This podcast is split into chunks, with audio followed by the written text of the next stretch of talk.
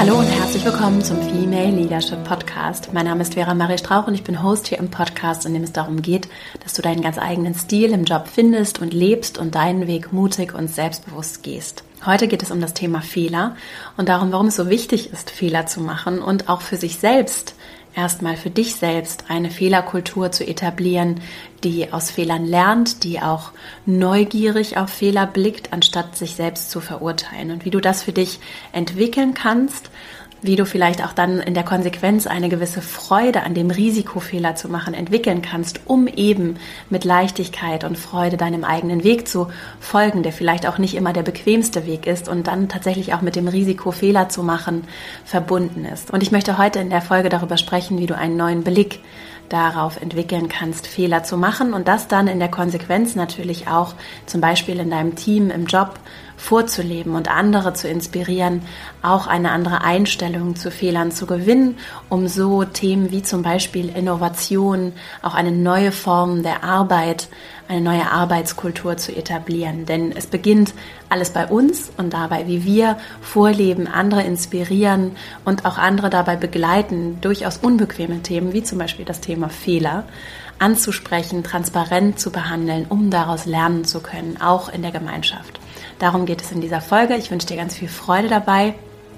Wenn du Lust hast, komm gerne auch in meinen Newsletter, verastrauch.com slash newsletter. Dann hältst du einmal in der Woche von mir auch schriftliche Updates und weitere Inspirationen. Und ich freue mich, wenn du Lust hast, dazu zu kommen. Ich wünsche dir jetzt ganz viel Freude bei dieser Folge und dann legen wir gleich mal los.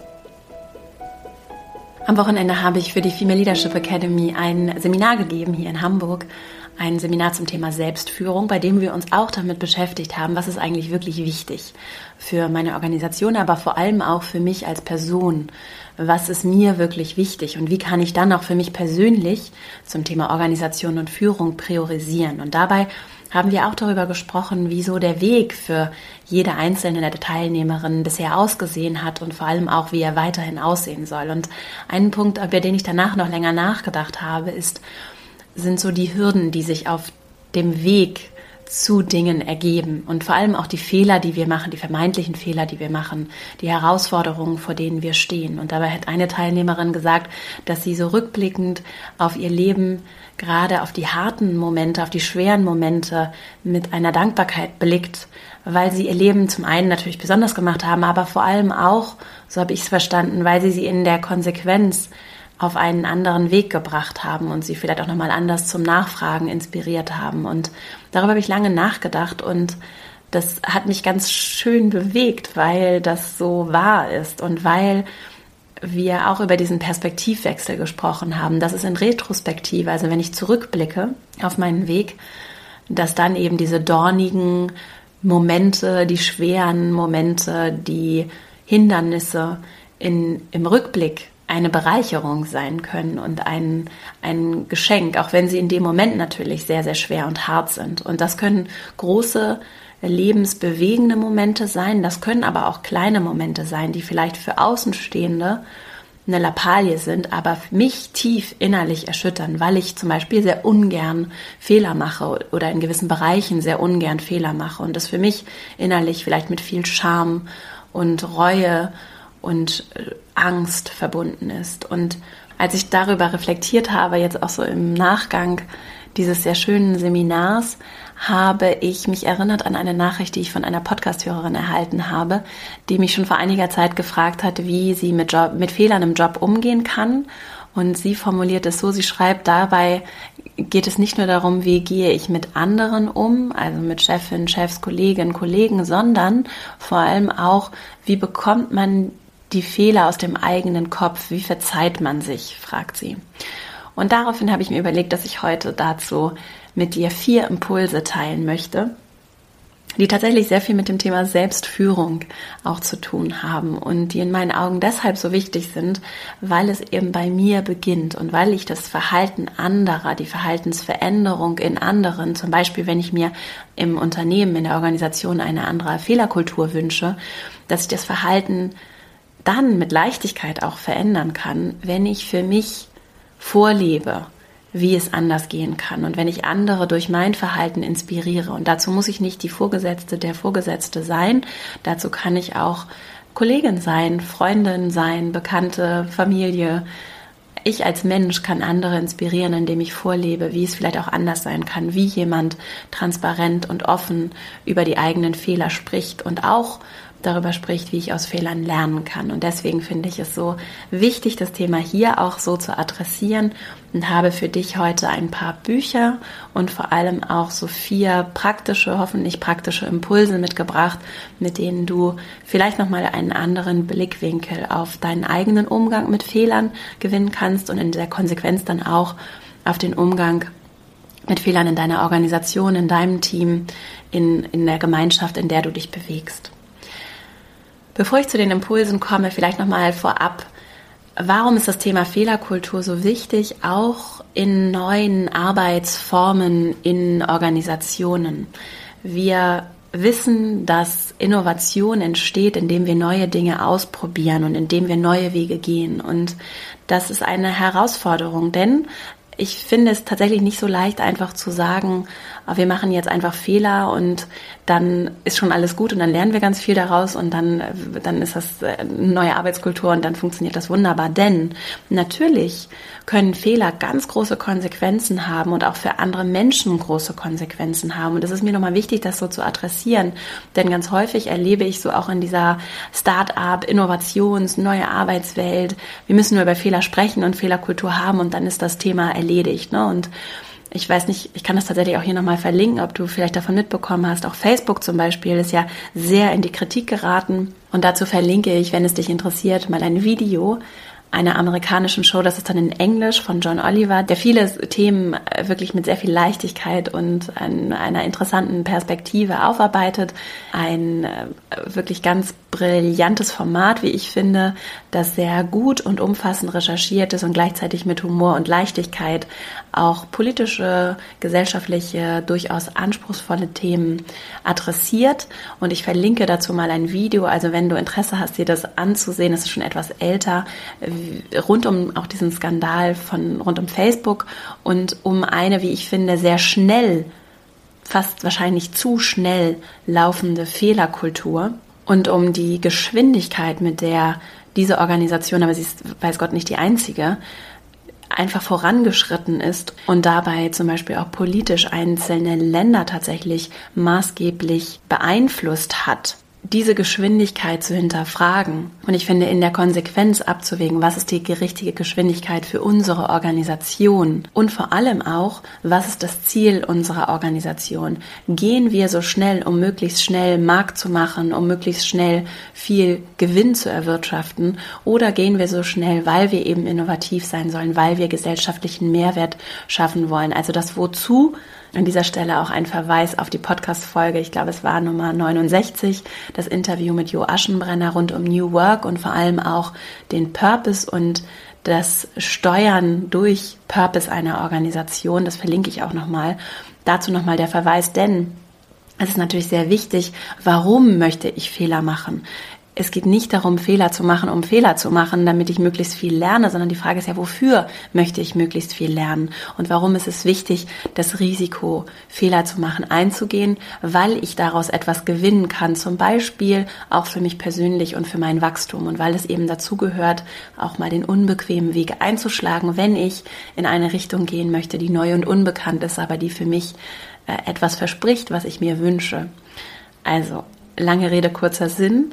Fehlerkultur bedeutet natürlich auch abzuwägen, was ist der Schaden, den ich anrichten kann, gerade als Organisation, wenn ich vielleicht auch zu schnell Fehler mache und das dann vielleicht auch ernsthafte Schäden herbeiführen kann. Denn solche Aspekte wie Qualität, Verantwortung meinen Kundinnen und Kunden, aber auch der Gesellschaft gegenüber spielt natürlich eine signifikante Rolle. Und deswegen ist es auch da nicht das Schwarz-Weiß, sondern das richtige Grau in der Mitte zu finden für meine Organisation, für mich persönlich auch.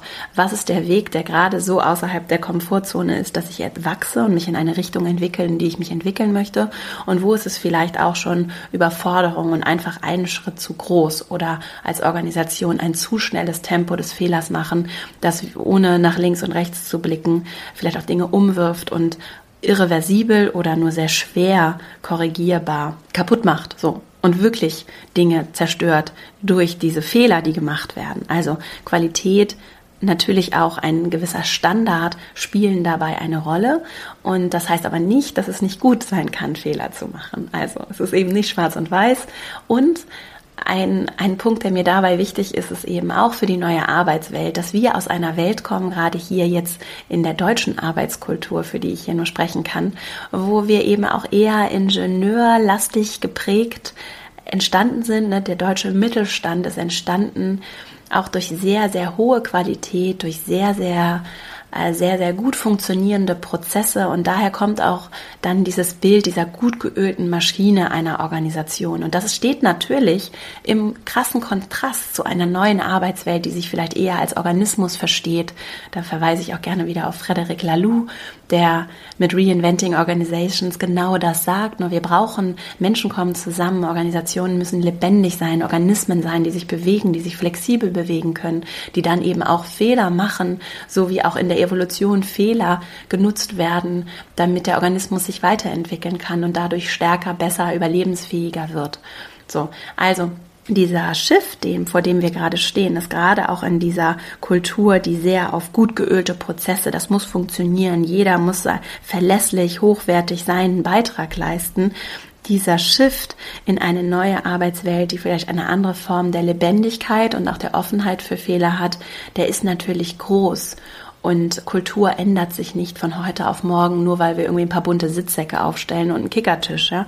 Also das sitzt tief und es braucht einiges, damit es sich verändern und bewegen kann. Und wir alle sind dann gefragt, für uns selbst auch das richtige Tempo zu finden und zu gucken, wo, wo ist es für mich vielleicht ein bisschen zu schnell und wo ist es vielleicht, könnte es vielleicht noch etwas schneller sein und wo kann ich vielleicht auch Agilität vorleben, Flexibilität vorleben, auch vielleicht als Führungskraft offen über Fehler sprechen, die ich auch selbst mache, um mit einer gewissen Form der Verletzlichkeit auch zu zeigen, was kann ich daraus lernen.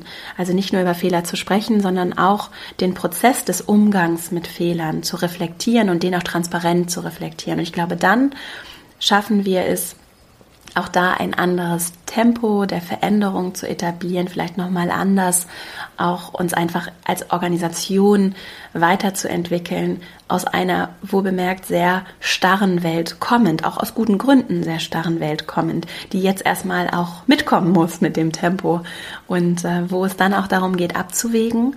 Und das hat auch Jo Aschenbrenner hier gesagt in dem Interview zum neuen Arbeiten, wo es darum geht, abzuwägen, die Balance zu finden zwischen bewahren und verändern und nicht alles zu verteufeln, was was entstanden ist, über viele Jahre, Jahrzehnte entstanden ist, das anzuerkennen und gleichzeitig auch zu sehen, was wollen wir verändern und bewegen und wie können wir das schaffen. Und wie können wir es schaffen? Vor allem, indem wir für uns individuell erstmal dieses Tempo herausarbeiten und für uns selbst hinterfragen. Und dafür habe ich heute für dich vier Impulse.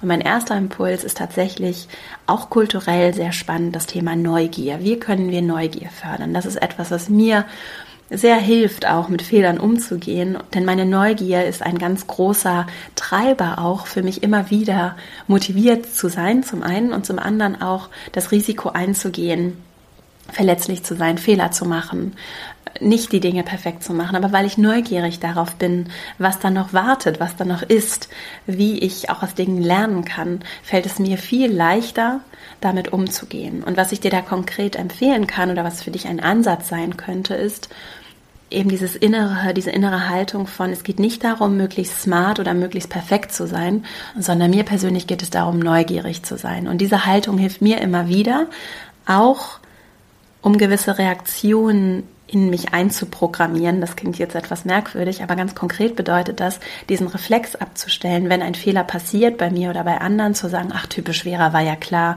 dass du jetzt wieder in Eile bist oder war ja klar, dass das schief geht, war ja klar, dass das so und so ist. Also in so einen, statt in einen Modus des Verurteilens zu kommen, innerlich als Reflex diesen Satz einzuprogrammieren, interessant. Also auch wenn andere sich vielleicht nicht so verhalten, wie ich mir das wünsche, und das passiert ja häufig, ne? also anstatt diesen Kontrollwunsch und Verurteilungsreflex zu haben, zu sagen, interessant, warum bin ich schon wieder in Eile? Warum ist das so und so gelaufen? Warum verhält sich diese Person so und so? Warum ist es so, was, warum haben wir uns im Team so verhalten?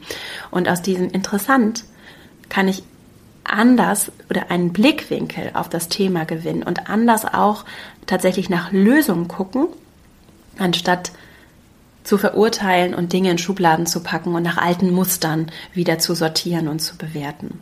Und dazu kann ich empfehlen das Buch Atomic Habits von James Clear. Das verlinke ich auch in den Show Notes, denn da geht es vor allem darum, wie kann ich Verhalten verändern, auch bei mir selbst. Und da spielen eben meine Gewohnheiten, auch zum Beispiel, wie ich reflexartig auf Dinge reagiere, eine große, große Rolle. Und diese Gewohnheiten setzen sich, und deswegen heißt es auch Atomic Habits, aus kleinen Elementen zusammen. Und diese kleinen Dinge sind es, die in der Summe nachher sehr viel Großes bewegen können. Und deswegen ist es eine ganz kleine, eine ganz kleine Gewohnheit, ein kleines Habit, das du verändern kannst, ganz konkret um anders auf Fehler zu reagieren. Also anstatt zu verurteilen, zu sagen, interessant und mit Neugier auf Dinge zu blicken, die vielleicht auch im ersten Moment in dir Angst oder Scham oder Schuld auslösen. Und so diese Gefühle auch anders zu nutzen oder die Energie, die entsteht, da ist etwas, was dir vielleicht wichtig ist und deswegen reagierst du erstmal mit ganz viel Gefühl. Also dieses, diese Energie auch zu nutzen und dann durch ein Interessant nicht auf das Problem zu blicken, sondern eher zu gucken, aha, warum? Und dann schon gleich bei der Lösung zu sein. Und damit sind wir bei meinem zweiten Impuls, Fragen. Fragen stellen, auch innerlich Fragen stellen. Dann fangen wir an, uns Antworten zu geben, auch innerlich. Wenn ich verurteile und Tatsachen festhalte, dann ist da kein Raum für eine Frage, auch innerlich nicht. Und wenn ich mir selbst eine Frage stelle, dann rege ich Gedanken an, oder auch wenn ich in meinem Team eine Frage stelle, dann rege ich Raum an für Eigeninitiative und für neue Gedanken, für Innovation. Wenn ich Tatsachen festhalte, dann macht das im Zweifelsfall Menschen zu Konsumenten meiner Tatsachen, auch in meinem Team, mich selbst zum Konsumenten meiner Tatsachen, meiner bestehenden Glaubenssätze, der Muster, die ich ohnehin schon als feste Muster in mir einprogrammiert habe. Ich schreibe meine Vergangenheit einfach nur fort, als wenn ich in die Zukunft blicke, meinen Fokus öffne und sehe, was ist denn da alles noch? Was könnte denn da alles noch sein? Was könnte auch für mich noch entstehen? Was könnte für uns als Team entstehen? Was könnten wir daraus ableiten, lernen? Und so das ist auch ein Thema, das wir zum Beispiel am Wochenende bei dem Seminar behandelt haben. Wie kann ich es schaffen, auch in einer neuen Arbeitswelt Menschen zu inspirieren, Eigeninitiative zu ergreifen, mitzudenken, mitzumachen? Wie kann ich das schaffen?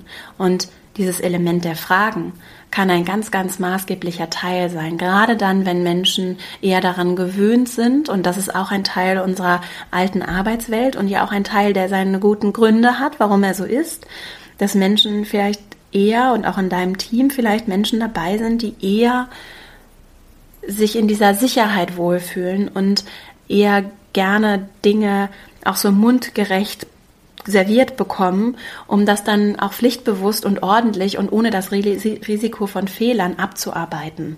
Und wie inspiriere ich diese Menschen, anders auch Eigeninitiative zu ergreifen? Und ich glaube, dass der Aspekt von Fragen dabei ganz maßgeblich helfen kann und dass das auch natürlich nicht von heute auf morgen funktioniert, aber wenn ich auch da eine Routine, ein Habit des Fragens, des Hinterfragens, aber auch des anderen Raumgebens auf Fragen Antworten zu entwickeln. Wenn ich das als Habit entwickle, auch in der Kultur, in der Arbeitskultur, aber für mich innerlich natürlich auch, dann entsteht Raum für Eigeninitiative und für neue Gedanken. Mein dritter Impuls, Hilfe ist keine Schwäche. Und wir kommen aus einer Arbeitswelt, in der wir uns an einer starren Pyramide orientieren, wo Menschen, die weiter oben in der Pyramide oder ganz an der Spitze der Pyramide stehen, eher einsam sind und eher sehr, sehr viel Gewicht, sehr, sehr viel Verantwortung auf ihren Schultern haben. Und das verändert sich gerade. Wie haben wir hier auch im Podcast an anderer Stelle schon häufig diskutiert. Wie gesagt, ich verlinke hier auch Folgen zu neuen Arbeiten wie sich diese Pyramide verändern kann in neue vernetzte Formen des Arbeitens, agile Formen des Arbeitens. Darüber, daran wird gerade gearbeitet. Da gibt es viele Ansätze, auch gute, konkrete Konzepte.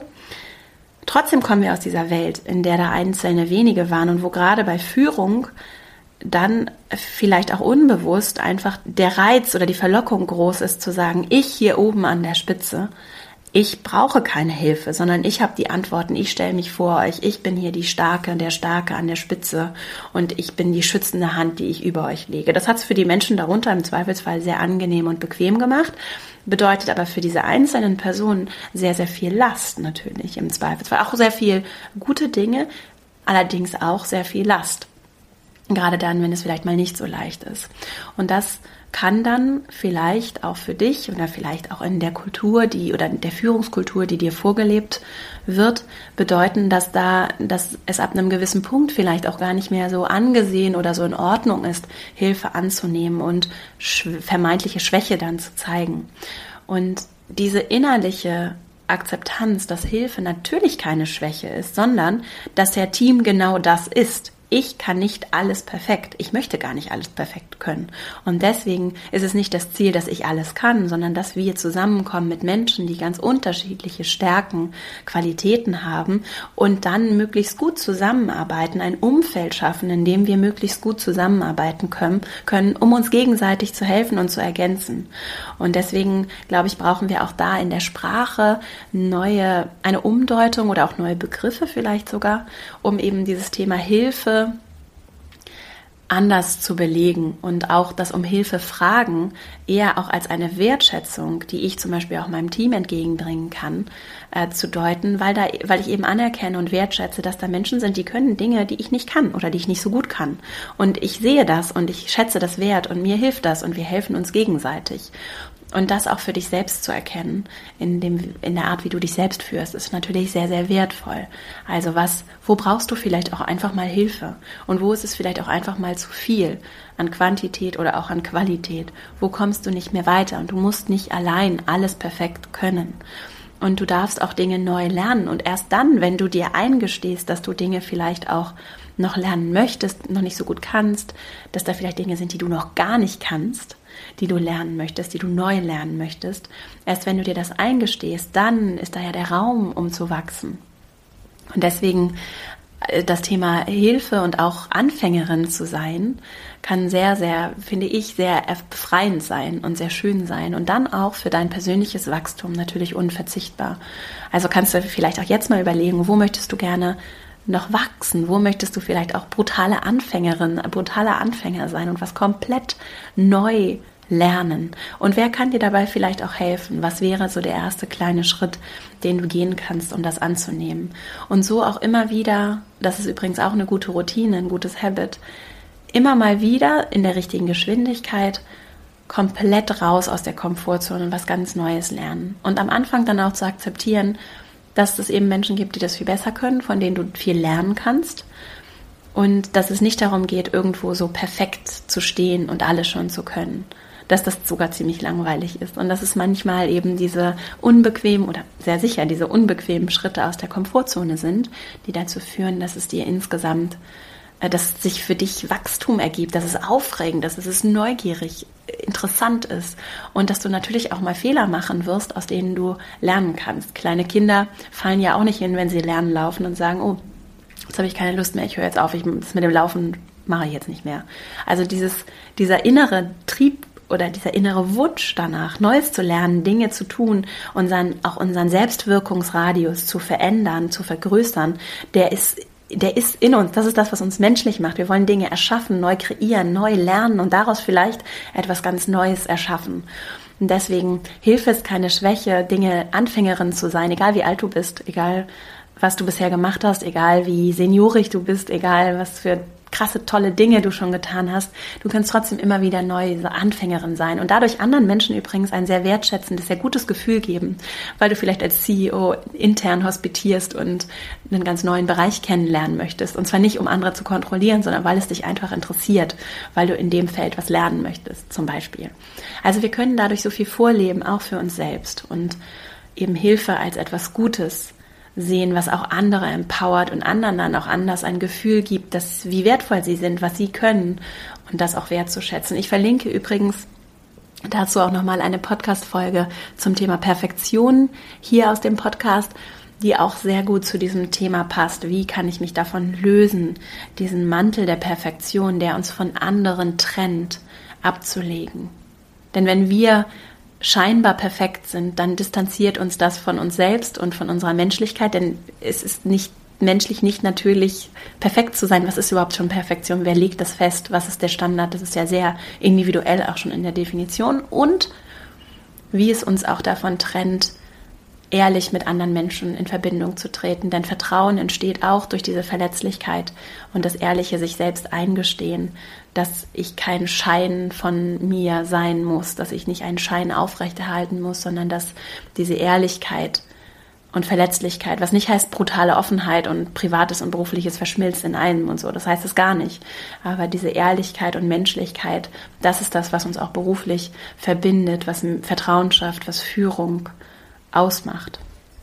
Also dazu habe ich auch noch gute Bücher, die auch in der Podcast-Folge zum Thema Perfektion verlinkt sind, die ich dazu empfehlen kann.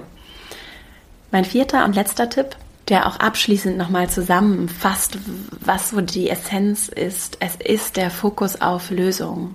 Wenn ich meinen Fokus auf Probleme ausrichte, auch im Kollektiv des Teams, der Unternehmung, des, der Organisation, dann werde ich viel weniger Wachstum erzielen als, oder im Zweifelsfall gar kein Wachstum erzielen, als wenn ich auf Lösungen blicke.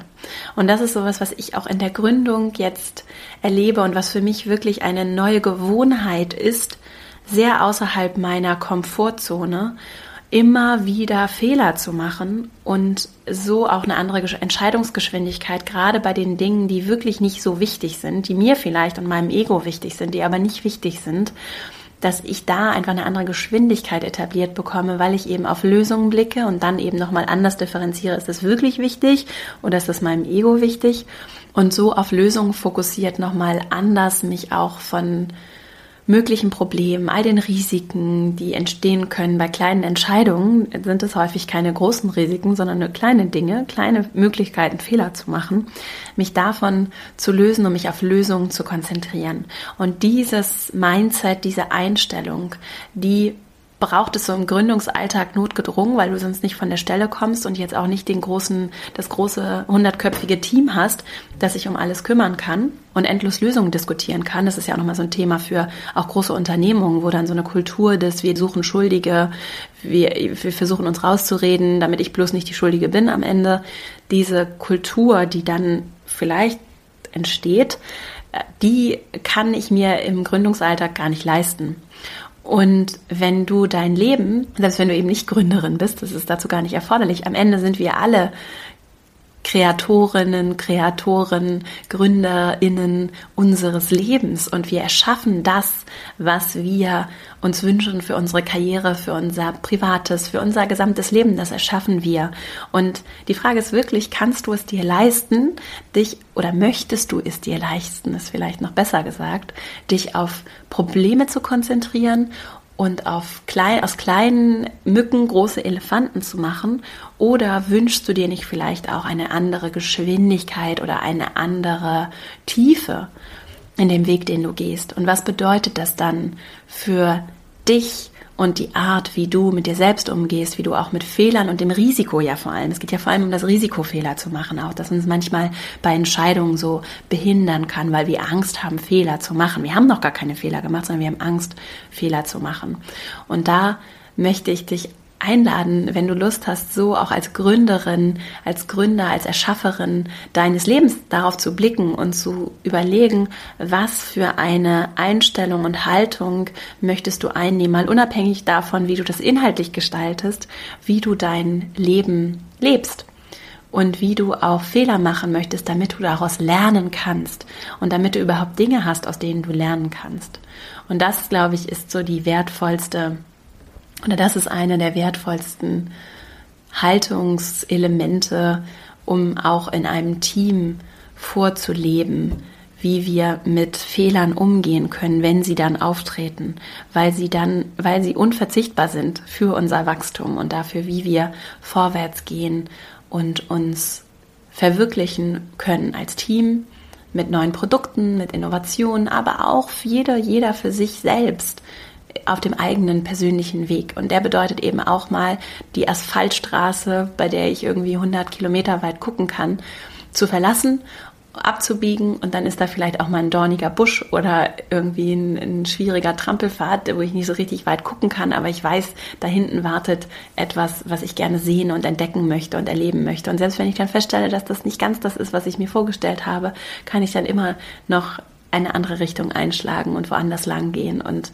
das ist das, was es so aufregend macht. Und in Retrospektive, auch wenn es in dem Moment vielleicht gruselig ist, diesen Weg zu nehmen und da abzubiegen und es irgendwie so unklar ist, wenn ich später zurückblicke, dann bin ich im Zweifelsfall sehr, sehr dankbar dafür, dass ich mich entschieden habe, diesen Weg zu nehmen und dass ich durch diesen Busch durchgeklettert bin und dass ich meinem, meinem Weg gefolgt bin. Und zwar dem Weg, den ich mir gewünscht habe und nicht der Weg, der scheinbar weniger schmerzhaft ist, den andere sich für mich wünschen, den andere sich vorstellen, der ohne möglichst viel der ohne Widerstand funktioniert, sondern diese Widerstände sind es auch, in denen wir uns selbst kennenlernen und uns besser kennenlernen und uns auch als Team übrigens besser kennenlernen. In diesen Momenten erfahren wir sehr viel über uns selbst und aber auch über andere. Und das kann uns dann auch in der Konsequenz ganz anders zusammenschweißen und zusammenbringen.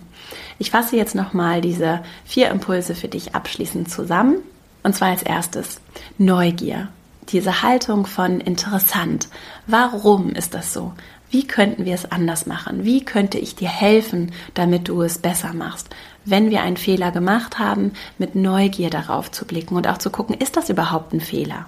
Manchmal sind es ja vielleicht auch gar keine Fehler, sondern nur scheinbare Fehler. Also mit Neugier drauf zu blicken und das kann dir auch dabei helfen, für dich innerlich dir anders zu verzeihen. Denn wenn du eine Frage stellst und darauf eine Antwort erhältst, dann hältst du im Zweifelsfall nicht so lange daran fest, sondern bewegst dich weg vom ich analysiere das Problem oder ich zerkau das wieder und wieder in meinen Gedanken hin zu wie könnte eine Lösung aussehen? Wie können wir jetzt das Problem lösen? Der zweite Impuls, Fragen stellen. Wenn ich mir innerlich Fragen stelle, und auch äußerlich im Team Fragen stelle, dann kann ich noch viel mehr über mich selbst lernen und auch dann komme ich wieder in lösungsorientiertes Denken. Also warum, wo brauche ich Hilfe, wo kann ich vielleicht noch etwas Neues lernen, wo kann ich etwas Neues lernen, damit es beim nächsten Mal so nicht wieder passiert, wo kann ich ne, präventiv aktiv werden, auch im Hinblick zum Beispiel auf Qualitätsstandards, die ich mir wünsche. So kann ich mir viel leichter verzeihen und dann im dritten Schritt Hilfe ist keine Schwäche, das anderen vorzuleben und für mich selbst auch anzuerkennen, dass ich auch Hilfe annehmen kann und dass es nicht schambehaftet ist, wenn ich Dinge nicht perfekt kann und wenn ich mal einen Fehler mache, sondern dass es Teil ist des Menschlichseins und dass es nicht darum geht, perfekt zu sein. Das kann in jedem Fall helfen, auch anderen helfen, wenn wir ihnen so vorleben, dass es nicht darum geht, an der Spitze die perfekte Person zu sein, sondern dass es auch darum geht, wie wir mit Fehlern umgehen und dass das ganz häufig auch im Umgang mit anderen, also wenn ich zum Beispiel Vorgesetzte habe und ich muss dann irgendwie beichten, dass ich einen Fehler gemacht habe, wenn ich gleich schon mit Lösungen komme, dann ist das im Zweifelsfall sogar etwas Gutes, weil ich nochmal zeigen kann, wozu ich in der Lage bin, wie viel Eigeninitiative ich habe, was ich eigentlich alles, was ich alles möglich machen kann. Also dieses anzunehmen, dass es okay ist, Hilfe anzunehmen, Hilfe zu bekommen, auch offen über Fehler zu sprechen, sie transparent zu kommunizieren und sich dann auf Lösungen zu konzentrieren. Das kann dir vielleicht auch dabei helfen, für dich innerlich nochmal anders auch mit der Angst vor Fehlern umzugehen und sie vor allem auch innerlich wieder loszulassen. Und dann mein vierter Impuls, ich kann als Gewohnheit für mich diese Einstellung entwickeln, mich auf Lösungen zu konzentrieren und nicht auf Probleme. Und mich da vielleicht hilft dir dieses Bild als Gründerin, als Gründer meines eigenen Lebens, meiner Karriere sehen, bei der es unverzichtbar ist, dass ich Fehler mache und es vollkommen in Ordnung ist, dass ich Fehler mache, dass wir als Team Fehler machen, dass ich für mich Fehler mache und dass es auch eine Frage der Interpretation ist, was ist überhaupt ein Fehler? Und vielleicht ist es gar kein Fehler gewesen, sondern einfach nur eine super gute Chance, um etwas für dich daraus zu lernen und mitzunehmen. Und du wirst in drei Jahren auf diesen Moment blicken und selbst wenn es gerade sehr schwer ist für dich, damit umzugehen und sagen, super, dass ich das erlebt habe. Ich habe so viel gelernt, ich habe so viel mitgenommen und ich habe daraus vielleicht auch den Mut entwickelt, nochmal ganz andere Schritte für mich zu gehen. Alles in allem ist diese Fehlerkultur, finde ich, viel leichter gesagt als gelebt und wir brauchen Vorbilder, die es vorleben. Und es hilft dabei in meinen Augen, dass wir Menschen vorleben, dass sie auch nichts Schlimmes erwartet, wenn sie einen Fehler machen. Und erst dann schaffen wir es durch diese Vorbilder, durch diese Inspiration, schaffen wir es, dass wir auch eine andere Transparenz bekommen, um aus Fehlern zu lernen. Denn Fehler passieren ja trotzdem. Sie werden nur dann vielleicht anders unter den Tisch gekehrt, nicht so offen adressiert und vor allem auch nicht so konstruktiv adressiert, sondern eher auf Schuld hin untersucht. Wer ist der Schuldige, die Schuldige, damit wir das Thema abhaken können und weniger und das ist natürlich nicht so konstruktiv in meinen Augen, als wenn wir uns darauf konzentrieren, ja, es wurde der Fehler gemacht, wir wissen auch, wer ihn gemacht hat, okay, was können wir daraus lernen? Und was können wir tun, damit es so nicht wieder passiert? Ich hoffe, dass diese Folge dir gefallen hat. Wenn ja, freue ich mich sehr, wenn du sie weiterempfiehlst an Freundinnen, Freunde, bekannte Menschen, Kolleginnen, Kollegen, denen dieser Podcast auch helfen könnte. Natürlich auch sehr gerne an Männer, für die der Podcast sie natürlich auch herzlich willkommen sind, sich hier diesen Podcast anzuhören. Also ich freue mich sehr, wenn du ihn teilst, weiterempfiehlst und ihm auch sehr gerne eine 5-Sterne-Bewertung bei iTunes dalässt. Und ich lese alle Kommentare und freue mich sehr über die sehr, sehr schönen Worte, die mich dort erreichen. Komm gerne auch in den Female Leadership Newsletter, verastrauch.com slash newsletter. Und dann bleiben wir auch per E-Mail im Austausch. Ich melde mich dann einmal in der Woche bei dir mit Updates rund um die Themen des Podcasts. Und außerdem können wir uns natürlich auch gerne in den sozialen Medien verbinden, zum Beispiel bei Instagram at Vera Marie Strauch oder auch bei LinkedIn und Xing findest du mich und ich freue mich, wenn wir uns dort vernetzen. Ich komme nicht immer hinterher, alle Fragen und auch alle lieben, lieben Nachrichten zu beantworten, für die ich sehr dankbar bin. Also danke dafür. Ich lese sie auf jeden Fall und ich werde mich, so ist mein Anspruch auf jeden Fall, auch zurückmelden. Nur das dauert manchmal etwas um da hinterherzukommen, weil ich auch gerne persönlich antworte. So, ich wünsche dir eine wunderschöne Woche. Ich wünsche dir ganz viel Freude dabei, für dich eine eigene, deine eigene Fehlerkultur vielleicht nochmal anders zu hinterfragen, regelmäßig auch zu reflektieren, das auch als Prozess anzusehen, nicht auch da gut zu dir zu sein, wohlwollend, auch mit deiner eigenen Fehlerkultur zu sein und mit kleinen Habits, mit kleinen Gewohnheiten für dich große Veränderungen ins Leben bringen zu können, wenn dich diese Themen interessieren. Die Female Leadership Academy habe ich genau dafür gegründet. Auch da bieten wir regelmäßig Online-Kurse und auch Live-Formate an, um zusammenzukommen und gemeinsam wohlwollend zu wachsen und zu lernen. Also wenn das für dich interessant ist, female-leadership-academy.de und dort kannst du dich zum Beispiel auch in eine Warteliste für mein Online-Programm eintragen und dann bleibst du dazu auch auf dem Laufenden. Und jetzt wünsche ich dir erstmal eine wunderschöne Woche. Du findest übrigens alle Links zu allen Podcast-Folgen, zu allen Büchern, über die ich gesprochen habe. Ich verlinke auch noch mal ein paar weitere Bücher zu dem Thema auch in den Shownotes zu dieser Folge auf verastrauch.com. Und jetzt, ja, wünsche ich dir alles Liebe, deine Vera.